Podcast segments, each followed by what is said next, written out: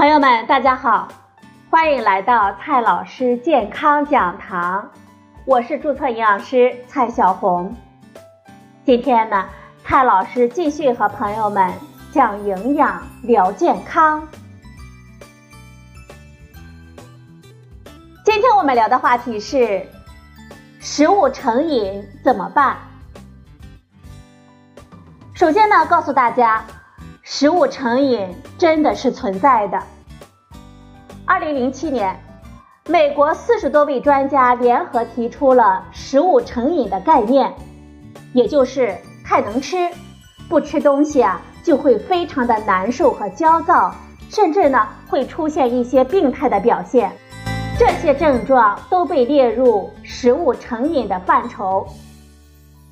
食物是我们人类生存的必需物质。但进食的原因往往不仅仅是满足我们每日能量的需求。当过量的进食成为一种难以打破的模式的时候，就可以看作是某人对食物的成瘾。比如说，高糖分零食可以激活我们大脑的伏隔核，伏隔核也被称为依附神经核。在我们大脑的奖赏、快乐、成瘾以及安慰效果等活动中起着重要的作用。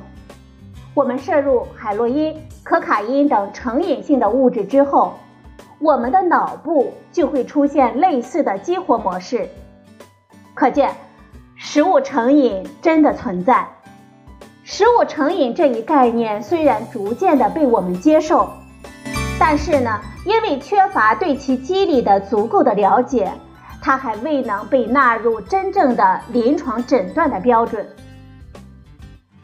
饮食中过多的糖分就会造成我们血糖的波动，先是血糖升得过高，然后在大量胰岛素的作用下，血糖呢又很快的降到低谷，重新产生对甜食的渴望，形成恶性循环。而大量的胰岛素还会让我们觉得困倦，这也是我们吃甜食之后容易犯困的原因。此外，摄入过多的糖分还会导致我们体内铬的流失。铬元素对于调控我们人体血糖非常重要。脂肪不仅提供能量，而且是食物中香味的重要来源，能够刺激我们食欲。是油炸食品中的反式脂肪和肥肉中的饱和脂肪都属于不健康脂肪。如果是对这类食物特别的有瘾，可能暗示着我们身体缺乏含有必需脂肪酸的健康脂肪，比如鱼和坚果中的脂肪。食物成瘾的危害呢是很多的，比如说肥胖，肥胖。已经日益成为世界各国面临的公共卫生难题了。肥胖的致病因素及机制也成为研究的焦点。有研究指出，肥胖不仅是由于个体缺乏减肥的意志和努力所导致的，它与过度进食、药物滥用等行为在多巴胺信号传导和大脑奖赏系统的高度激活都有一定的相似性。第二个危害呢是暴食症，食物成瘾与某些饮食障碍密切相关。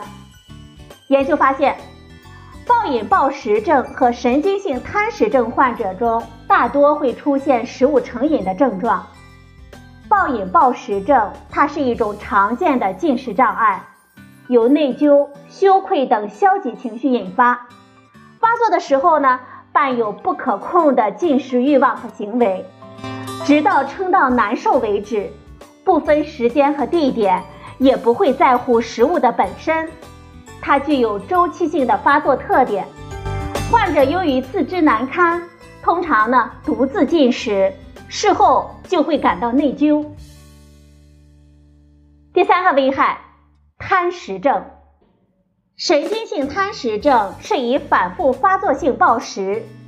并伴随防止体重增加的补偿性行为，以及对自身体重体型过分关注的为主要特征的一种神经性的进食障碍。从行为特征以及内涵上来看，食物成瘾与暴饮暴食症、神经性贪食症似有所差异，但是它们之间的紧密关系以及它的原因呢，仍有待深入的研究。另有研究发现，食物成瘾者当中约有一半的人都会有情绪问题，比如说焦虑等等，所以及时的发现和干预是非常重要的。应该在心理医生的指导下进行认知行为的治疗。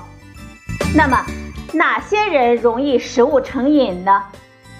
从食物成瘾者的选择上来看，越是好看、越是口感浓烈，或者是带有强烈味蕾刺激性的食物，越容易上瘾。包括腌制食物和快餐类的产品。得不到这样的食物。成瘾者呢，就会产生跟酒瘾、烟瘾患者一样的焦虑、沮丧和紧张的情绪；反之呢，就会有兴奋和满足感。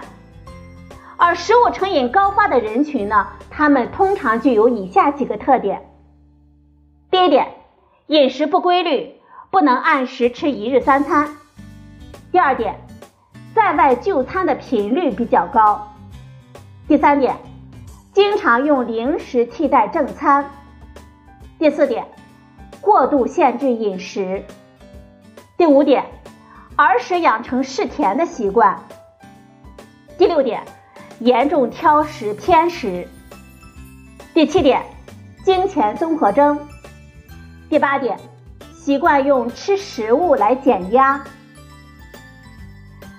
问题来了，这食物成瘾怎么办呢？时至今日，食物成瘾呢，并没有特别好的治疗方法，主要是通过认知行为干预来解决。肥胖人群可以采取医学减重，减重成功之后的患者的脑白质损伤会慢慢的恢复，对食物依赖也会有所下降。因为食物成瘾的形成与不良的生活习惯密切相关，因此。在破除食物成瘾的时候，改变生活以及饮食的习惯是最为关键的。提几个建议吧。第一个建议，运动。运动是防止食物上瘾的好办法。研究发现，慢跑、游泳等强度适中、持续时间超过三十分钟的运动过后，大概一个小时之内。我们机体消化和吸收能力都会受到抑制，让我们不想马上进餐。第二个方法，停止节食减肥。节食它是一种和我们生理本能对抗的减肥方式，不仅成功率低，而且反弹严重，长期为之对我们身体有害。节食容易使我们身体处在能量和微量营养素不足的状态当中，基础代谢降低。我们身体频繁的在节食和暴食两种状态之间切换，不仅会使我们脏器慢性损伤，而且呢还会造成食欲控制失调的心理疾病。第三个方法，维持血糖的平稳。我们可以选择低血糖生成指数的食物，比如全谷杂粮、粗粮、薯类等等。主食搭配鱼类或者是蔬菜一起吃，遵守少食多餐的进食原则。